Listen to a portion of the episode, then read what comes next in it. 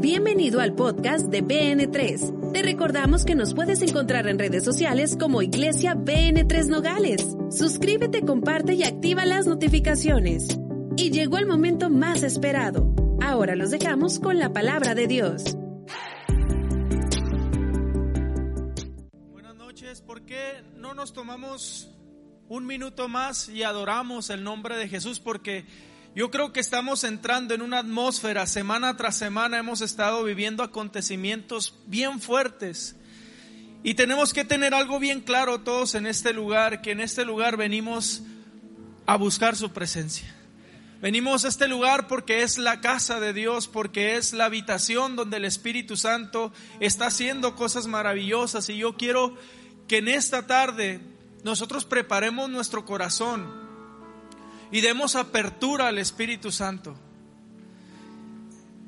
Que la estrella de este lugar sea el Espíritu Santo, que la luz que nos ilumine sea el Espíritu Santo, que el motivo por el que estemos aquí sea el Espíritu Santo, que todo sea por Él y para Él, y que nuestros labios puedan adorar al Rey de Reyes y Señor de Señores. Amén. Yo siento que hoy va a ser una noche poderosa. Y quiero, antes de entrar al tema y antes de, hablar, quiero abrir mi corazón contigo antes. Porque Dios ha estado tratando con nosotros poderosamente en los últimos meses. Y una palabra vino a, coronar todas esas experiencias que hemos estado teniendo eh, con, con, el Espíritu Santo en nuestra vida personal. Eh, esta palabra mi esposa me la compartió el día de ayer por la tarde y dice lo siguiente en Primera de Corintios capítulo 2 del 1 al 5 dice lo siguiente, amados hermanos, la primera vez que los visité no me valí de palabras elevadas ni de una sabiduría impresionante para contarles acerca del plan secreto de Dios pues decidí que mientras estuviera con ustedes olvidaría todo excepto a Jesucristo, el que fue crucificado. Me acerqué a ustedes en debilidad, con timidez y temblor. Y mi mensaje y mi predicación fueron muy sencillos. En lugar de usar discursos ingeniosos y persuasivos, confié solamente en el poder del Espíritu Santo.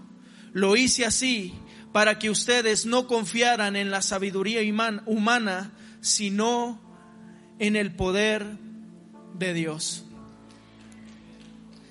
Esta palabra ha venido a, coronar una serie de experiencias, como te decía, porque hace meses atrás eh, mi esposa me hizo una pregunta y me dijo, Manuel, ¿te acuerdas cuando solamente dependíamos de Dios? Y, y eso empezó a causar algo aquí adentro. Porque yo no, yo no sé cuántos de, de nosotros que estemos aquí tenemos dependencia de Dios. Porque muchos a veces aprendemos a depender de Dios solamente en la escasez. Pero no sabemos depender de, de, Dios cuando Dios nos empieza a prosperar. Y me partió el corazón. Saber que ya no era esa dependencia, y, desde ese momento Dios empezó a trabajar muy fuerte eh, eh, interiormente en nuestras vidas como matrimonio, personalmente. Y, y empezamos a acordarnos de muchas cosas. Me decía mi esposa, ¿te acuerdas cuando nuestro doctor tenía que ser el Espíritu Santo?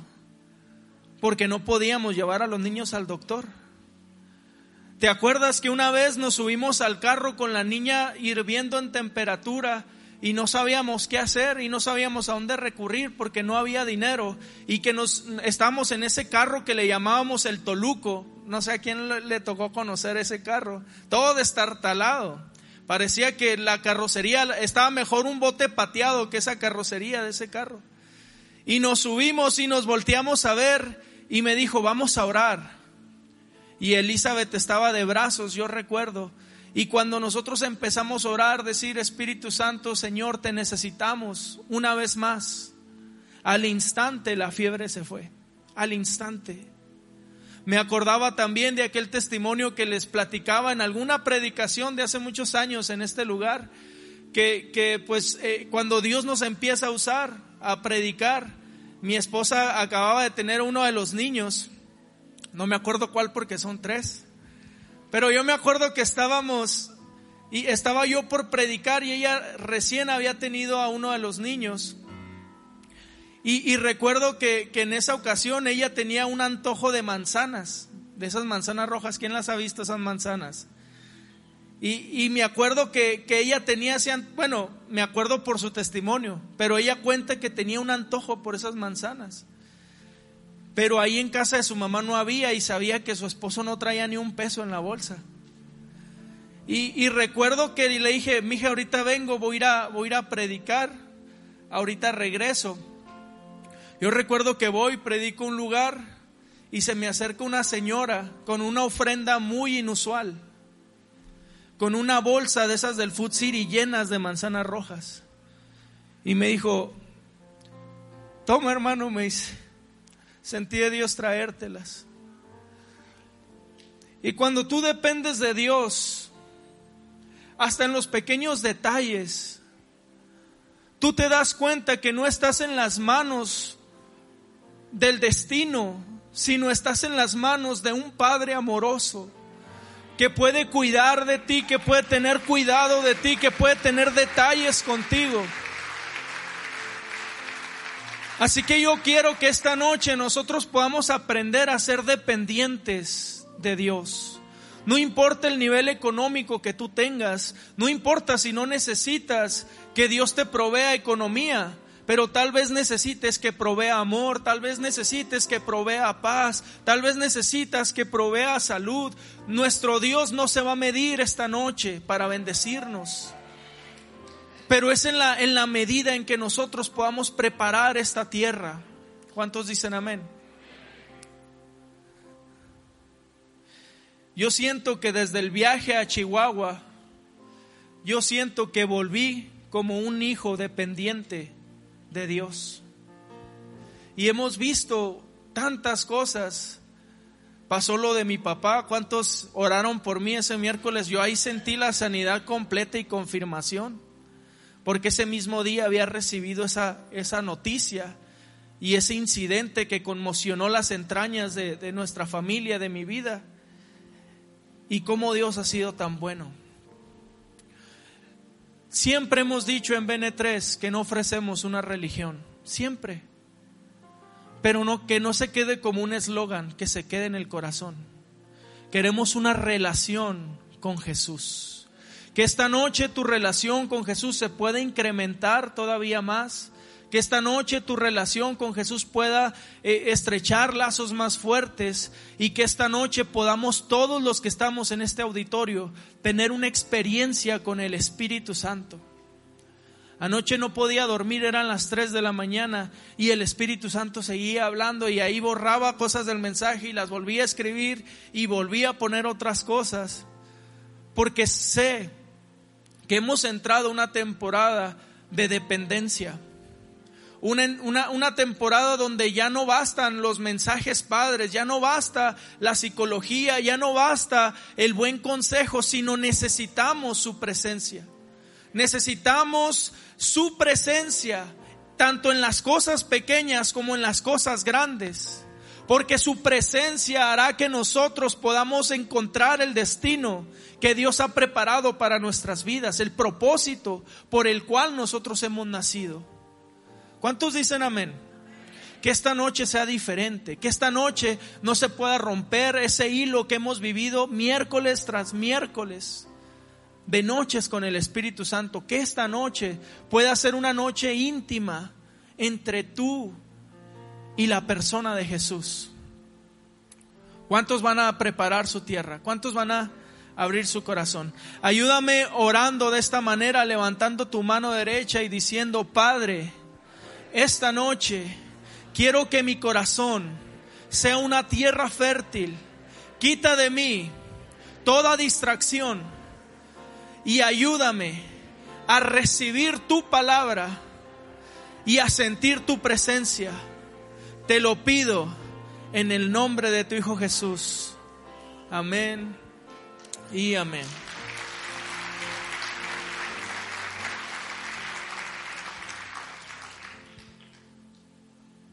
El tema de hoy se llama, se me olvidó, Brim, me lo pones, no, no es cierto. El borde de su manto. ¿Cuántos han escuchado esa historia? A mí me volvió loco, ¿eh? Anoche yo no podía dormir por todas las cosas que el Espíritu Santo empezó a hablar. Ahorita las vamos a platicar. Pero nosotros entendemos y lo vimos relacionado esto con la mujer del flujo, es lo más común, ¿verdad? Cuando viene y dice, con tan solo lo tocare y que lo toca y la mujer queda sana, pero hay otra historia. Y la vemos en Mateo 14, son poquitos versículos, del 34 al 36. Y dice lo siguiente, y terminaba la travesía, perdón, y terminada la travesía, vinieron a la tierra de Genezaret cuando le conocieron los hombres de aquel lugar, enviaron noticia por toda aquella tierra alrededor y trajeron a él todos los enfermos y le rogaban que les dejase tocar solamente el borde de su manto y todos los que lo tocaron quedaron sanos. Dice, ¿cuántos? Veinte quedaron sanos. Todos. ¿Quién, tiene una enfermedad, alguna situación? Ok, que esta noche no sean unos cuantos, que esta noche sean todos. Amén. Las características de la ciudad de Genezaret esconden una hermosa perla que el Espíritu Santo me permitió mirar. ¿Cuántos habían escuchado el nombre de Genezaret? Yo me sé Nazaret, me sé Cafarnaún, me sé algunas ciudades más importantes, ¿no? Pero Genezaret, o sea, yo, yo creo que si la leí me pasó por alto, pero no, no recordaba yo este nombre. Entonces cuando veo sus versículos digo, como que es muy poquito para un mensaje en noches del Espíritu Santo, pero está poderoso, todos fueron sanados. Entonces dije, vamos a meternos un, un, un, vamos a tirarnos un clavado en esta palabra y vamos a ver qué el Espíritu Santo nos puede hablar. Entonces, Genezaret tiene una perla escondida. Diga una perla escondida.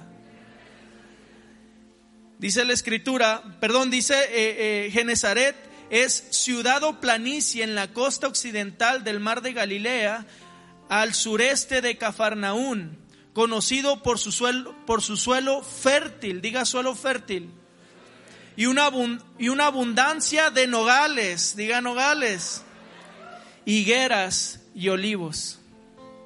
Cuando yo leí el nombre de Nogales en la Biblia, en, el significado de, lo que era esa región de Genesaret, dije, esto es. Y, empecé a, ver todo lo que Dios quería hablarnos esta noche en ese nombre. ¿Cuántos dicen amén? Vamos a descubrir lo que esto significa.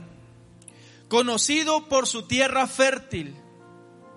Ese es el significado o las características de esta ciudad que era conocida por qué cosa? Por su tierra fértil. La palabra del sembrador hace referencia a la tierra buena o a la tierra fértil. Y es Jesús quien explica el significado de esto en Mateo 13, 23. Y dice, mas el que fue sembrando en buena tierra o fue sembrado en buena tierra, este es el que oye y entiende la palabra y da fruto. Entonces, BN3 es tierra fértil. Hemos escuchado muchas veces, Señor, prepara la tierra. Ahorita, antes de, iniciar, dijimos que seamos tierra fértil. Pero ¿qué es tierra fértil? Y esto Jesús lo había hablado en parábolas y mucha gente no lo entendió, pero después a sus discípulos vino a decirles lo que significaba tierra fértil. Y les dijo, los que oyen la palabra los que la entienden y los que dan fruto de ella. Entonces esta noche necesitamos nosotros oír la palabra, entender la palabra y dar fruto de ella. Esa va a ser tierra fértil. De ahora en adelante, cada vez que vengamos a la iglesia, podemos decir eso, que yo sea tierra fértil, que escuche la palabra, que entienda la palabra y que dé fruto de esa palabra.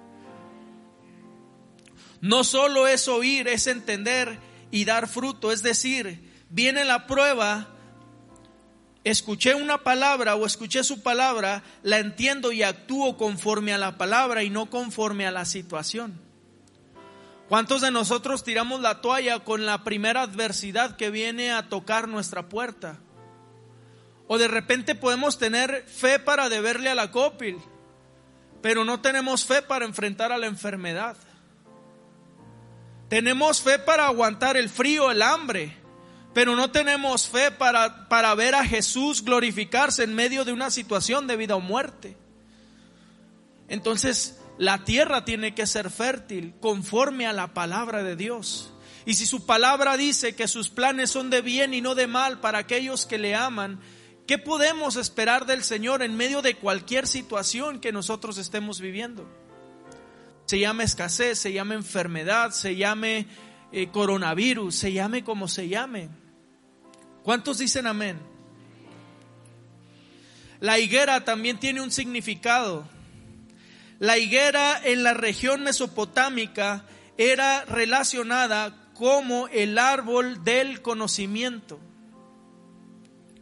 Es curioso que una tierra donde se escucha y se entiende la palabra hay abundancia de conocimiento. Si estamos entendiendo lo que está escondido en ese nombre, la perla que el Espíritu Santo nos quiere dar esta noche. Entonces, la higuera representa el conocimiento. Y dice que en aquella tierra había muchos nogales, muchas higueras y muchos olivos. Entonces la higuera representa el conocimiento porque era una tierra fértil. Y si nosotros lo, trasladamos a un ámbito espiritual, estamos entendiendo que un lugar donde se oye, donde se entiende y donde se da fruto de la palabra, también hay sabiduría que viene del cielo. Porque de repente tus experiencias, el manual te dice que vayas en una dirección, pero la sabiduría del cielo te enseña que no es por ahí.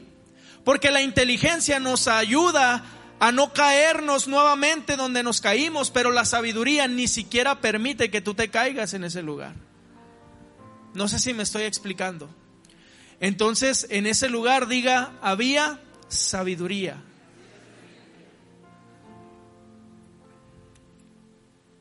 El olivo este lo hemos, hijo la cuando el pastor empezó a predicar sobre esto, fue tremendo. Cuando le conocieron, perdón, este fruto es muy significativo para el pueblo de Israel, ya que de su procesamiento se obtiene el aceite con el que se ungía a los enfermos para que fueran sanados y muchas otras cosas más. El olivo también nos representa cuando somos triturados por procesos de quebranto en nuestras vidas, los cuales producen la unción que nos lleva a ver la gloria de Dios. Entonces es tremendo lo que vemos referente al significado del olivo. Sabemos que está el fruto, el fruto tiene que ser llevado a la prensa. ¿Se acuerdan que el Getsemaní eh, eh, simbolizaba o, habla que es la prensa del olivo donde, donde era triturado eh, el fruto y que producía ese aceite. ¿Cuántos hemos sido triturados? Cuando el pastor habló de la mesa del alfarero es muy similar, que somos rotos, que somos quebrados, que somos vueltos a formar. Es lo mismo en, en este sentido. Pero entonces, en conclusión, el Espíritu Santo me ministraba y me decía que la gente de Genezaret era capaz de oír, entender y dar fruto de la palabra por ser una tierra fértil, que su abundante conocimiento les permitiría ver que el proceso de quebranto produciría el aceite con el que Jesús les traería sanidad con solo tocar el borde de su manto. Si entendimos lo que el Señor lo pude explicar más bien porque yo estaba hecho vuelto loco a las dos de la mañana con todo esto que estaba hablando el Espíritu Santo. Porque no se trata de venir a un lugar donde esté Él. Se trata que el lugar donde Él se presente, la tierra sea fértil. Y ahorita vamos a entrar a detalle con eso. Lo que te estoy hablando es muy bíblico. Se trata de que tú vengas con esa expectación del Espíritu Santo y no del hombre que va a predicar. Se trata de que tú vengas con esa hambre de decir, Señor, esta noche tú lo vas a hacer. Señor, esta noche tú vas a darme ese milagro. Señor, esta noche tú te vas a manifestar a mi vida. Esta noche se va la ansiedad. No puede existir un pueblo que adore a Dios, que viva sumergido en la ansiedad y en la depresión. No puede existir. Y probablemente está pasando porque la tierra no es fértil aún. Pero esta noche en el nombre poderoso de Jesús se derriba toda estrategia de Satanás. Se derriba toda fortaleza mental. Esta noche, Espíritu Santo derriba toda fortaleza que se ha levantado por años para impedirte recibir bendición, para decirte siempre a tu mente que tú no vas a ser bendecido. Todas esas, esas fortalezas quedan sin poder. Y el poderoso Espíritu Santo está preparando la tierra de nuestro corazón para recibir la palabra viva que dará fruto en nosotros. Amén.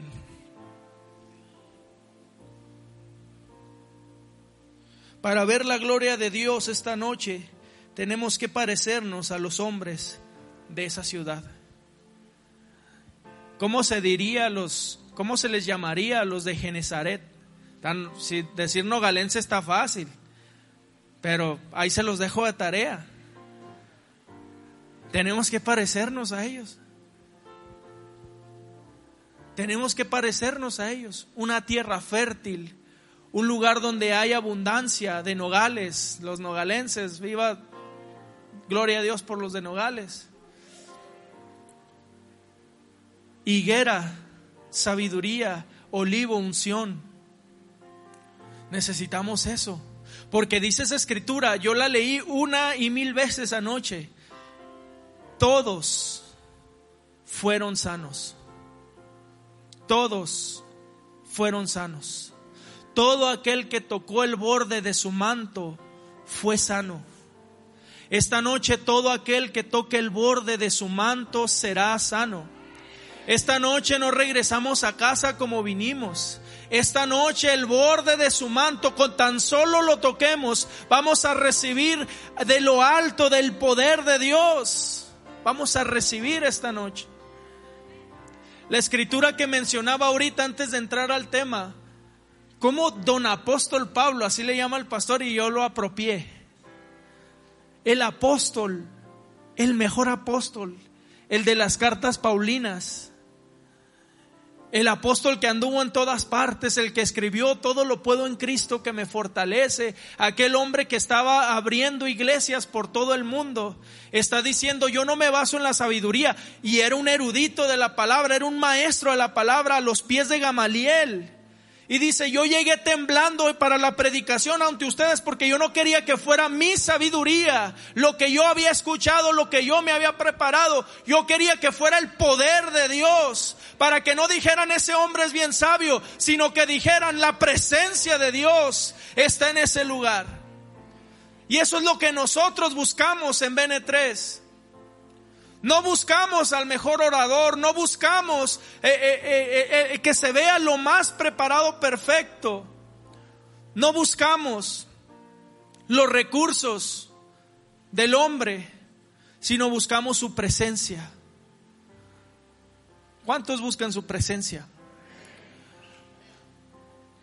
Wow. Pablo, el apóstol, y a veces nos sentimos tan pesados porque nos sabemos tres versículos. Pero Pablo, yo no quiero que este mensaje sea de sabiduría. Yo cuando ese texto me lo manda mi esposa, yo dije, yo quiero apropiarme de eso. Porque si bien siempre que me toca la oportunidad de compartir, ya sea aquí, ya sea en el comedor o ya sea en el grupo vida, siempre le digo al Señor, Señor, que yo no te estorbe que sea tu presencia, que pueda palparse tu presencia. Pero cuando yo leí eso y ver de referencia al apóstol, dije, wow, entonces todavía tengo que menguar todavía más yo para que Él siga creciendo todavía más. Necesitamos ser dependientes. Dile al que está a un lado de ti, necesitas ser dependiente. Mire que esta noche sea muy especial. para ti, para tu familia, para la persona con la que vienes. Que esta noche tú puedas pasar a, otra, a otro nivel en tu relación con Dios. Que incluso cuando vayas al mandado, así le llaman todos, ir de compras, ¿sí? Ok. Porque en Chihuahua decía cada cosa y se me acaba viendo la gente como que, que está diciendo. Cuando vayas de compras, que ahí también vaya el Espíritu Santo. Cuando hagas cosas pequeñas, que ahí esté el Espíritu Santo. Cuando vayas a dar un mensaje, que esté el Espíritu Santo. Cuando hagas lo que hagas, esté Él, porque somos dependientes. Vas a empezar a ver frutos del poder de Dios. Yo no te estoy diciendo frutos de bendición, te estoy diciendo frutos del poder. Diga poder, del poder de Dios. El poder de Dios es en lo que la iglesia está necesitando. El poder de Dios rompe los yugos de, amargura, rompe los yugos de la enfermedad, rompe los yugos de la depresión, rompe los yugos. Necesitamos el poder de Dios. Y solo la dependencia, solo la dependencia. Señor, yo soy bien pequeño, Señor, yo no puedo hacerlo, pero tú lo puedes hacer. Como cuando el profeta es llevado al valle de huesos secos. Y, el Señor le pregunta, ¿vivirán esos huesos? Y el profeta dice, Señor, tú lo sabes. Entonces profetiza, hijo de hombre, profetiza sobre los huesos. Y dice que él empezó a profetizar y hueso se unía con hueso y luego tendón con tendón y luego la carne y luego vino el espíritu sobre ellos. Porque ese es el poder que viene del cielo, ese es el poder de la iglesia. Es lo que dijo Jesús, les conviene que yo me vaya, les conviene, porque la iglesia necesita el poder del Espíritu Santo. Necesitamos su presencia, necesitamos su persona. Porque por nuestras fuerzas no podemos cambiar, pero cuando Él está presente cambia cualquier cosa. Cuando Él está presente, solamente cinco panes y dos peces le pueden dar de comer a una multitud. Tú eres ese pan, tú eres esos peces en las manos de Dios para multiplicarse y bendecir a tu familia, a tus amigos, a tu trabajo, a tu empresa, donde tú estés, el poder de Dios estará contigo. Es lo que decía, es lo que entendió Abraham, esto lo entendió Abraham cuando está con su sobrino Lot. El sobrino se va donde está verdecito y bien padre y él agarró para el monte. Y de esos, y de esos, han visto esos cerros pelones, de esos. Pero él entendió algo que no entendió Lot, que la bendición estaba en él y no en el lugar donde fuera. Tenemos que aprender a saber que como hijos somos la bendición de esta ciudad. A donde nosotros vayamos habrá prosperidad. La prosperidad no la, no la perseguimos. La prosperidad va con nosotros y qué gloria va a tener la persona que se, que se junte contigo, que te dé trabajo, que se haga tu amigo.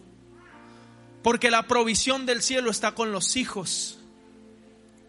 Pero los hijos que están en dependencia, en relación. Los hijos que dependen de Él. Los hijos que le hablan Espíritu Santo. Los hijos que dicen, yo no voy en mis fuerzas los hijos que pueden decir como Moisés, si tú no vas, yo no voy. ¿Cuántos dicen amén?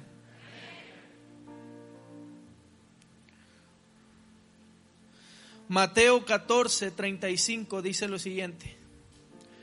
Cuando le conocieron los hombres de aquel lugar, enviaron noticia por toda aquella tierra alrededor y trajeron a él todos los enfermos estaba estudiando esto.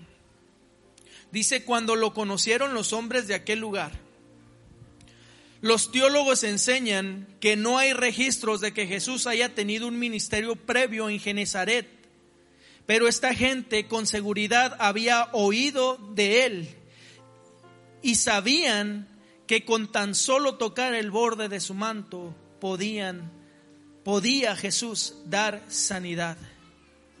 Esto me habla de tierra fértil. Y lo que te voy a decir a continuación es un poco duro. Hay gente que nunca ha tenido una relación con Jesús y obtienen milagros porque oyeron y entendieron quién era Jesús. ¿Has visto a gente que entra a la iglesia y Dios hace un milagro y te quedas, ¿y el mío? Porque ese llegó como el último recurso. Porque probablemente ese que llegó de allá afuera le dijeron, oye, allá Dios hace milagros en esa iglesia, quién sabe qué estén haciendo, pero me dijeron que hacía milagros Dios ahí. Y ellos escucharon, entendieron y vinieron como única, único recurso. ¿Cuántos recursos tenemos nosotros primero que Dios? A veces tenemos todos los recursos y al Señor ahí lo sacamos como para que no se agüite porque ni siquiera confiamos en Él. Oramos porque, porque somos cristianos, pero no confiamos en Él. Entonces esta gente, donde Jesús nunca se había parado, diga, nunca se había parado Jesús. Ahí fueron, fue, eh, escucharon que, ¿sabes de dónde venía Jesús? Cuando llega este, este verso, que dice que después de todo esto llega a Genezaret. Él venía de haber caminado por las aguas. ¿Se acuerdan de eso? Que, había una tormenta y que los discípulos dicen es un fantasma y era Jesús. De ahí venía Jesús. Cuando ellos oyeron que Jesús estaba ahí, dijeron tráiganse a los enfermos. Tráiganse los enfermos porque el hijo de David acaba de pisar esta ciudad. Tráiganse a los enfermos porque el rey de reyes y señor de señores ha, ha, venido a nuestra ciudad y yo no lo he visto. No sé cómo es, pero cuando lo vea voy a saber quién es. Y con tan solo tocar el borde de su manto van a ser sanos los de tu casa, tú mismo, tu familia, tus amigos. Corran y traigan a todos los enfermos porque el hijo del hombre acaba de llegar este lugar. Esa era la mente de aquellas personas que no lo habían conocido aún. Pero sabían que cuando lo vieran, Él es. ¿Te ha tocado? ¿Te ha tocado? Gente te identifique como el cristiano. No porque te la hayas diciendo varón y cosas así, lenguaje del, del siglo XVIII sino porque ven los frutos de Dios en tu vida. Ven tu bondad, ven que eres leal, ven que eres una persona muy diferente a los demás, ven que eres sincero. Entonces dicen, ¿cuál es el pastor de ahí? Pues seguramente es ese. Qué feo fuera. Que dijeran, no, pues este es el peorcito, no creo que sea él. Aquella gente no lo conocía pero lo conoció. Estamos recibiendo lo que Dios nos está dando esta noche. Me llama fuertemente la atención que el mismo Jesús tuvo resultados muy diferentes cuando visitó su, su natal ciudad de Nazaret. Esta sí la habían oído. Dice Mateo 13 del 53 al 58, aquí le dedicó más versículos. Y, esto fue antes, todavía antes de ir a Genezaret. Y dice, aconteció que cuando terminó Jesús estas parábolas, se fue de ahí. Y viendo y viniendo, perdón, y venido a su tierra, les enseñaba en las sinagogas de ellos, de tal manera que se maravillaban y decían, ¿de dónde tiene este sabiduría y estos milagros? Y es este el hijo del carpintero ¿No se llamaba su madre María y sus hermanos Jacobo, José, Simón y Judas? ¿No estaban todos sus hermanos con nosotros? ¿De dónde pues tiene éste todas esas cosas? Y se escandalizaban de él. Pero Jesús les dijo, no hay profeta sin honra, sino en su propia tierra y en su casa. Y no hizo ahí muchos milagros a causa de la incredulidad de ellos. Los habitantes de Nazaret que conocían a Jesús también habían oído hablar de lo que él hacía, pero no fueron capaces de entender porque no eran tierra fértil. Que no suceda y no te permites, no te permitas que tu grupo, que tu iglesia, que tu familia sea tierra no fértil. Porque ni la presencia de Jesús en ese lugar va a hacer algo contigo. Aquellos lo habían visto, lo habían oído, lo habían conocido. Y seguramente Jesús fue un hombre recto. Tú, miras, eh, los evangelios no te hablan mucho de su niñez, pero dicen que a los 12 años les estaba dando cátedra a los fariseos y a los maestros de la ley. Y todos se maravillan con él. Maravillados estuvieron siempre, pero era el hijo del carpintero. No te permitas que el entorno nuble su presencia.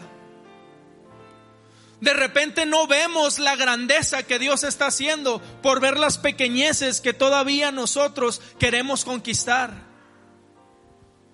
No viste que te hizo un milagro, no viste que restauró tu matrimonio, no viste que te dio prosperidad, no viste todo lo que está haciendo porque te estás fijando en lo que el otro tiene todavía. Y sin darnos cuenta estamos negando a Jesús. Estamos rechazando al Hijo de Dios. Porque miramos todo lo que queremos ver, pero no vemos lo que Él es. Yo no leo en, este, en estos versículos a ninguno de Nazaret que estaba desesperado por siquiera tocar el borde de su manto. ¿Cuántas veces venimos a la iglesia de una manera tan apática que no queremos ni siquiera tocar el borde del manto? Si Él quiere que venga donde esté. Cuando el pastor dice, pasen al frente, vamos a orar, de aquí me alcanza el Señor. No hay un hambre no hay un deseo. Esto no es de hombres. Esto no es de gloria de hombres. Esto es de su presencia. Esto es de lo que Él representa. Esto es de lo que Él es para nosotros. Y si yo tengo que tirarme de cabeza, me tiro de cabeza. Y si tengo que rodar, voy a rodar. Y si tengo que humillarme, me humillo. Pero con solo tocar el borde de su manto, yo lo necesito. Entonces, ¿desde cuándo dejaste de ser expectante en las cosas de Dios? ¿Desde cuándo te volviste como uno de Nazaret? Y decir, ya lo conozco el pastor, sí, yo lo conocí antes. Lo que hacía, lo que no hacía. Al Manuel ese ni se diga. Cholo de la héroes. Pero esto no es de hombres. Esto es, se trata de Él. Y aquí todos nos hacemos a un lado para que Él brille, para que su presencia sea manifestada. Y si algo podemos hacer con todos nuestros errores y todas nuestras eh, eh, áreas de oportunidad, lo que podemos hacer es decir, Señor, si tú quieres, yo puedo ser una herramienta para ti. Pero si yo te estorbo, hazme un lado y pon a otro. Pero tú no te vayas de este lugar que tu presencia no sea quitada de mi vida.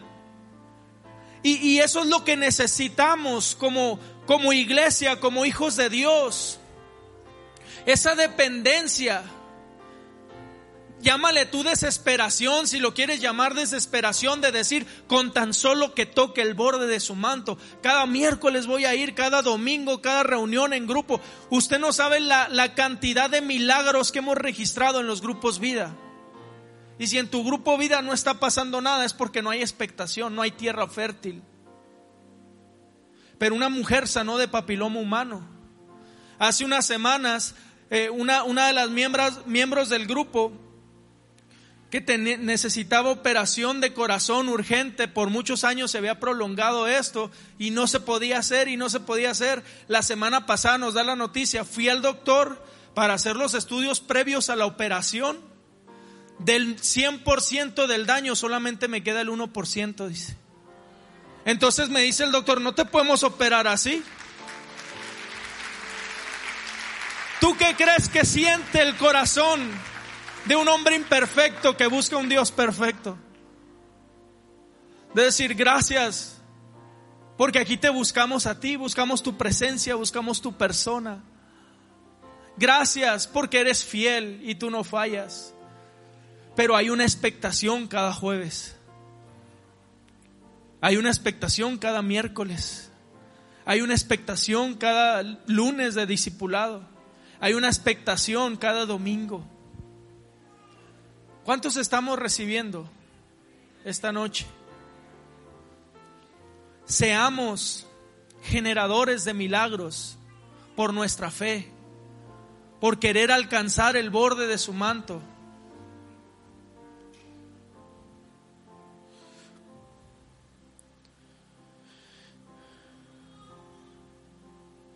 Podemos tener muchos años en la iglesia y creer que conocemos a Jesús, pero la, ausencia de frutos en nuestras vidas revelará que no lo hemos conocido.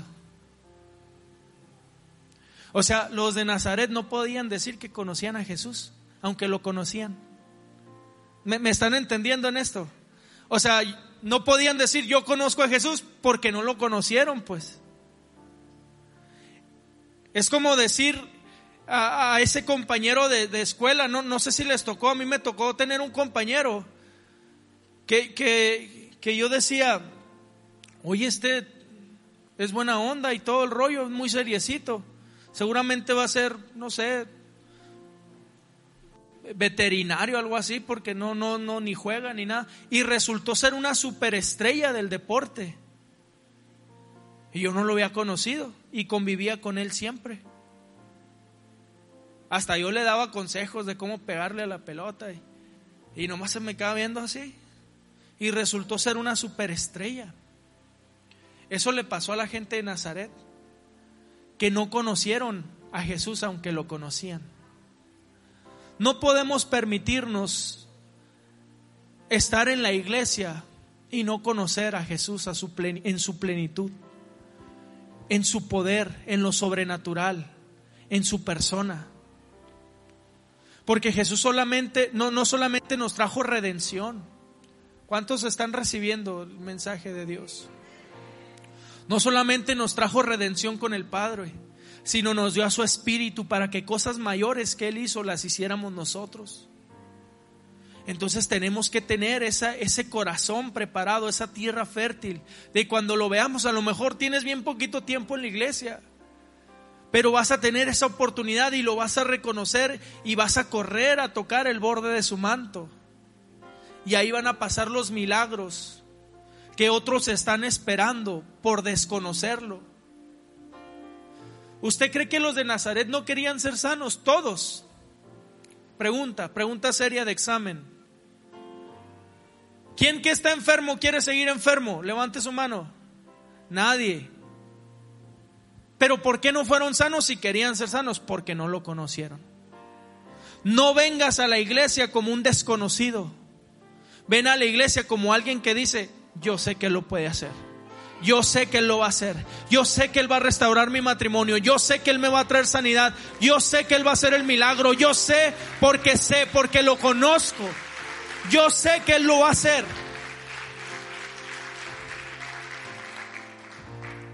Dios lo va a hacer. Hoy en día rechazamos a Jesús con nuestra indiferencia ante su persona. No es necesario decir que no es el hijo del carpintero, con la indiferencia lo rechazamos. Estamos viendo el mover del Espíritu Santo y, y como que no pasa nada aquí. Lo rechazamos al buscar otros recursos antes que a Él en medio de nuestras aflicciones. Hoy en día lo rechazamos con una pasividad disfrazada de paciencia. Esto me lo dijo el Espíritu Santo anoche y yo me empecé a llorar porque yo fui mucho, muchas veces pasivo y miraba la oportunidad y miraba el mover y ahí estaba pasivo y disfrazamos de paciencia la pasividad. Pero la escritura dice que el reino de Dios sufre violencia y los violentos lo arrebatan. A mí no me importa si tengo que ir cojo, si tengo que ir tuerto, si tengo que ir sin corazón, si tengo que ir medio muerto, pero yo voy a tocar el borde de su manto. Porque yo no puedo permitirme tener una vida cristiana pasiva. Yo tengo que decirle al mundo, que Jesús no solamente murió por nuestros pecados, sino que sigue restaurando vidas, sigue trayendo sanidad, sigue levantando a los muertos, sigue dándole vida a los huesos secos. Y no podemos permitirnos ser pasivos, porque la pasividad solamente es un fruto del rechazo ante su nombre. ¿Cuántos dicen amén? Cuando la iglesia no ruega por tocar por lo menos el borde de su manto, está rechazando la soberanía de Jesús. En esta atmósfera no puede haber milagros. Mire, esto no depende del que esté aquí parado. De repente viene la gente con la expectativa del pastor Cuauhtémoc o del invitado que venga. Pero cuando se trató de hombres el reino? Se trata de que la tierra no está fértil, porque hay, hay quienes no reciben del pastor y, y la misma palabra que le dio al que tú quieres oír, se la dio a tu pastor, o a tu líder, o a quien sea. ¿Cuántas veces me ha ministrado el Espíritu Santo a través de mi hija? a través de mi esposa. ¿Cuántos dicen amén?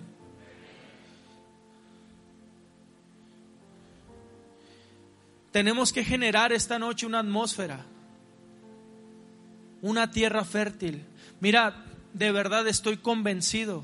Yo he visto muchos milagros, pero caí en cuenta en algo, que los mayores milagros que me ha tocado ver ha sido porque hay una expectativa, una tierra preparada, una tierra fértil. Que esta noche sea una, una noche de esas. ¿Cuántos saben lo que pasamos como familia hace menos de un mes? Lo que te pasó. ¿Cuántos saben aquí en la iglesia? Dicen, ni te conozco a ti, ¿no? Dicen, no sé ni quién. Hace menos de un mes, un miércoles, ¿sí?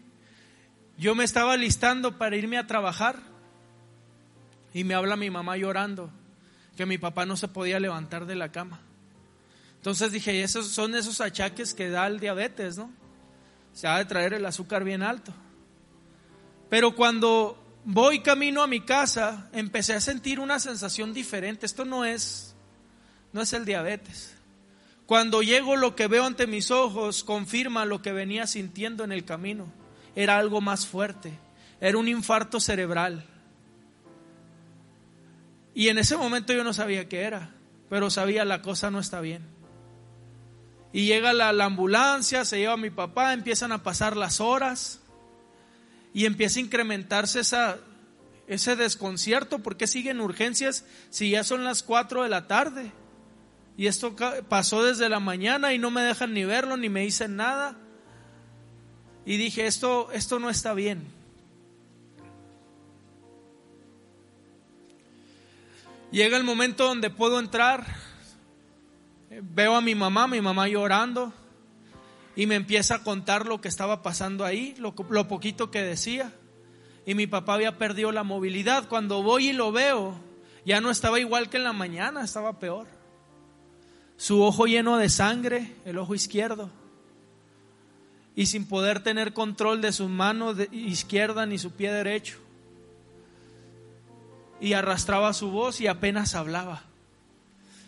Entonces yo empecé a sentir algo que nunca había sentido. ¿Cuántos aman a sus padres? Y, y, nosotros decimos que me pase a mí lo que sea, pero que no le pase ni a mis padres ni a mis hijos. ¿Verdad? Así pensamos muchos. Y cuando yo veo esa condición empiezo a sentir una, una angustia en mi, en mi corazón y, la, la, angustia se incrementó cuando viene el diagnóstico. No nos dicen nada y agarramos una doctora, a ver, ustedes son del Señor ese sí, vengan para acá, nos apartan. Señal cuando un doctor te aparta es que la cosa está fuerte. Y nos dice, ¿saben que El Señor es un infarto cerebral, tiene un derrame no le hemos podido controlar la presión desde que llegó, por eso sigue aquí. Y es muy probable que esto quede secuelas permanentes, que no pueda volver a caminar, que pueda perder otras, otras cosas como el hablar o incluso puede, quedar vegetal, porque no le hemos controlado la presión, dice. Entonces el diagnóstico es reservado, no te puedo decir, pero lo que sí te puedo decir es que la, la situación es muy grave, me dijo la doctora. Y luego pues estábamos mi mamá y yo ahí. Y mi mamá no la sabe disimular, pues. Y yo me quería hacer el fuerte y, no podía tampoco, pero no sé de dónde salían esas fuerzas. Y luego llegan los hermanos de mi papá, llega, llega la mamá de mi papá y lo ven ahí postrado y él todo triste porque sabía que la situación no estaba bien. Entonces en ese momento yo me quise desmoronar. En ese momento eh, yo, yo, no era un líder, en ese momento yo no era una persona que había predicado, yo no era una persona normal, yo era un hijo que estaba sufriendo por la condición de un padre. Y yo recuerdo que en ese momento yo me fui a un rincón ahí en la sala de urgencias, de emergencia, de no sé cómo se llama en el seguro. Y voy y me recargo en un lugar. Y sin querer llorar empecé a llorar. Sin querer llorar, empecé a llorar. ¿Les ha pasado eso? Que les empiezan a salir las lágrimas. Como si fueras una esponja mojada y empieza a gotear el agua. Así me sentía. Pero en ese momento donde quise quebrarme, sentí la presencia poderosa del Espíritu Santo. Empecé a sentir su presencia, cómo, cómo empezaba a estar ahí en esa sala, en ese lugar donde yo estaba y, esto lo he platicado con muy poquitas personas, con discípulos, porque no podemos nosotros confiar en, lo que sentimos, sino que creemos en Dios aunque no podamos sentir nada, pues. Pero les digo, una de las maneras en las que personalmente, muy personalmente, empecé a sentir la presencia de Dios fue cuando en una ocasión hace muchos años empecé a sentir mi mano derecha muy caliente como que irradiaba un calor muy extraño. Y yo aprendí a, identificar que era la presencia del Espíritu Santo. Eso empecé a sentir en ese lugar. Ahí estaba y yo dije, aquí está Él. Aquí está Él. Y empecé a recordar. Y me acordé de aquel primer milagro que me tocó ver cuando yo era una persona que no se sabía nada de la Biblia pero que tenía una dependencia, porque desde nosotros fuimos engendrados en el poder de Dios por un milagro que Dios hizo en mi esposa. Y, y, volví a acordarme de ese momento y me empecé a acordar cuando lo sentí por primera vez y cuando oré por aquella mujer con migraña en una iglesia católica, en una banca de madera, que le impuse las manos y al instante se fue ese dolor. Me empecé a acordar de aquella mujer en silla de ruedas que fuimos a orar mis suegros y yo por esa mujer y se levantó de una silla de ruedas. Me acordé de la mujer muda que vino aquí a BN3 y salió hablando. Me empecé a acordar de todos los milagros que Dios había hecho. Entonces dije en ese momento, el Espíritu de Dios está aquí. Y yo no tengo por qué tener miedo ni tengo por qué derrumbarme. Y empieza la familia a moverse y empieza, eh, mi hermano se iba a casar en dos días y habla mi hermano, eh, voy a cancelar la boda, eh, se va a cambiar todos los planes, no se preocupen, ponemos otra fecha, primero está mi papá. Y lo primero que dije, con la autoridad que yo no tenía, porque yo era un hijo, no un padre, le dije, no cancelas nada, mi papá va a estar en tu boda. No cancelas nada y no se mueve nada. Y el diagnóstico seguía siendo pésimo. El diagnóstico seguía siendo malo. El diagnóstico no daba esperanzas. Pero la esperanza ya la había sembrado el Espíritu en mi corazón. Amén.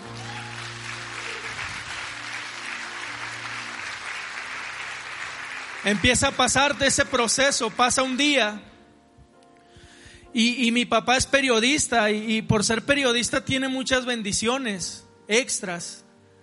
Y, habla una mujer de Hermosillo que, que, nos conecta con un directivo del IMSS a nivel estado para darnos seguimiento puntual de lo que estaba pasando con mi papá. Y mi papá estaba vivo, pues. Ya era un milagro. Pero que lo dieran de alta, el Señor estaba loco si, si quería que lo dieran de alta, le acaba de dar un infarto cerebral con diagnóstico reservado, con una presión que no se puede controlar. Y le explicamos la situación a, esta persona del IMSS y nos dice, es que no podemos hacer nada, no va a salir tu papá. Y me vuelve a hablar mi hermano después de que me dan esa noticia, oye, ¿qué onda? Cancelo. No, no canceles, mi papá va a estar ahí. Y acá estaba escuchando, estás loco, no puede estar ahí. Pero había una esperanza, una confianza, una certeza. La fe es la, la, certeza, la confianza, la convicción de lo que no podemos ver. Y, y yo sin darme cuenta estaba experimentando la fe más grande de mi vida. Porque yo puedo tener fe para que alguien sane aquí, pero tener fe para ir en contra de todo lo que me están diciendo los especialistas.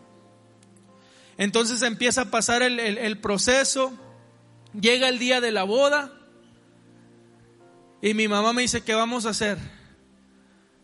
Pues ¿qué vamos a hacer de qué? Le dije, tú vete y que te pinten, que hagan lo que tengan que hacer, porque cuántas mujeres vanidosas hay en, en, Nogales. No, no es cierto. Pero hay, hay esos arreglos que se tienen que hacer. Tú haz lo que tengas que hacer, yo voy a llegar a la iglesia con mi papá. Y hablo en la mañana con este señor, oye, hay chance de que lo saque y luego lo vuelva a meter. No me dice. No hay, tú lo puedes sacar como alta voluntaria, pero va a perder todos sus derechos. Ni medicina, ni tratamiento, ni nada. Entonces dije, no, así yo no quiero sacarlo. Si en la tomografía llegara a salir que no está afectado tu papá, si llega a salir eso, es la única manera que lo dan de alta. A las 12 de mediodía le hacen la tomografía. A la una me está hablando mi papá desesperado con el teléfono de un trabajador de ahí que lo habían dado de alta porque la tomografía salía que no tenía nada. Nada.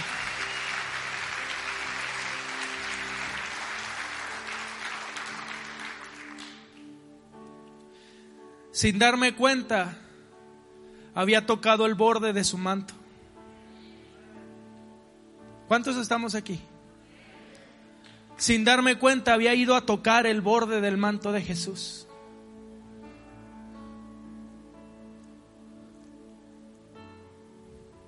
Al oír su palabra y entender quién es Jesús, sin darme cuenta, estaba tocando el borde de su manto porque había una tierra fértil,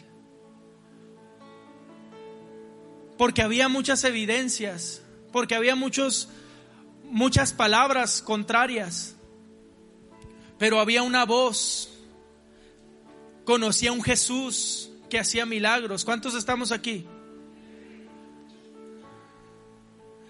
Y sin querer toqué el borde de su manto. Ponte de pie.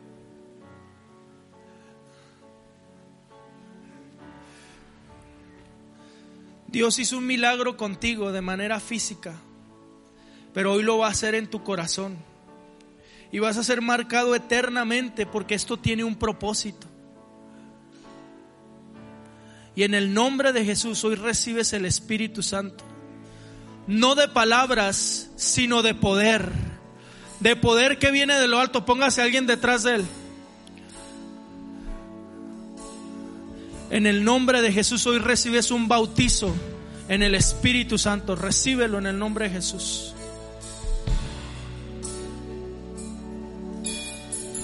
Sé lleno, sé lleno, sé lleno, sé lleno, sé lleno.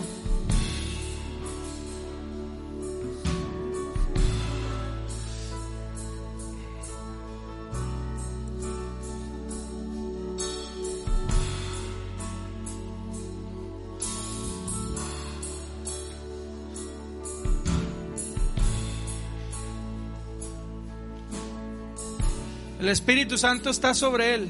Va a volverse a caer. Quédese ahí. Y el Espíritu Santo está en este lugar.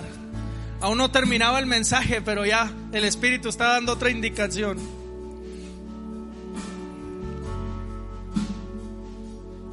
Dice Mateo 14:36, y lo rogaban que dejase tocar solo el borde de su manto, y todos los que lo tocaron quedaron sanos. La pregunta es, con la que quiero cerrar esta predicación es, ¿quieres ser como un ciudadano de Genezaret?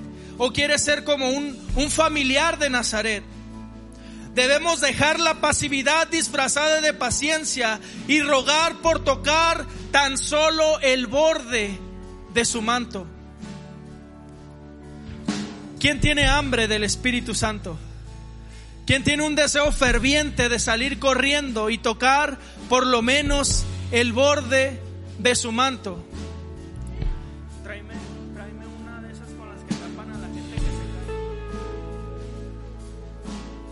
El Espíritu Santo está en este lugar. Empieza a adorarle. Empieza a adorarle. Empieza a adorarle. Yo me acuerdo que una de las cosas que viví en medio de ese proceso fue una adoración genuina del corazón. No fue un Señor, por favor, rescata a mi papá, Señor, por favor, manifiéstate. Sino esa canción que ellos están cantando estaba en mis labios. La misma canción que está cantando Ascándar. Y empezaba a decir, en honor a ti, rindo mis coronas. Tú eres la persona más importante para mí. Y yo empezaba a sentir todavía más su presencia. Su gloria estaba descendiendo. En una sala de hospital donde el diagnóstico era de muerte. Pero el Espíritu Santo estaba dando otra voz, otra dirección. Y decía, profetiza, profetiza. No digas que no va a estar. No digas que va a morir. No digas que va a quedar inválido. Empieza a profetizar sobre los huesos secos. Y el borde de su manto estaba ahí. Dámelo. Acto profético, el que entienda, entiende. Pero el borde de su manto ahí está. El borde de su manto ahí está. Empieza a adorar, empieza a adorar, empieza a adorar, empieza a adorar. En gloria y tu poder.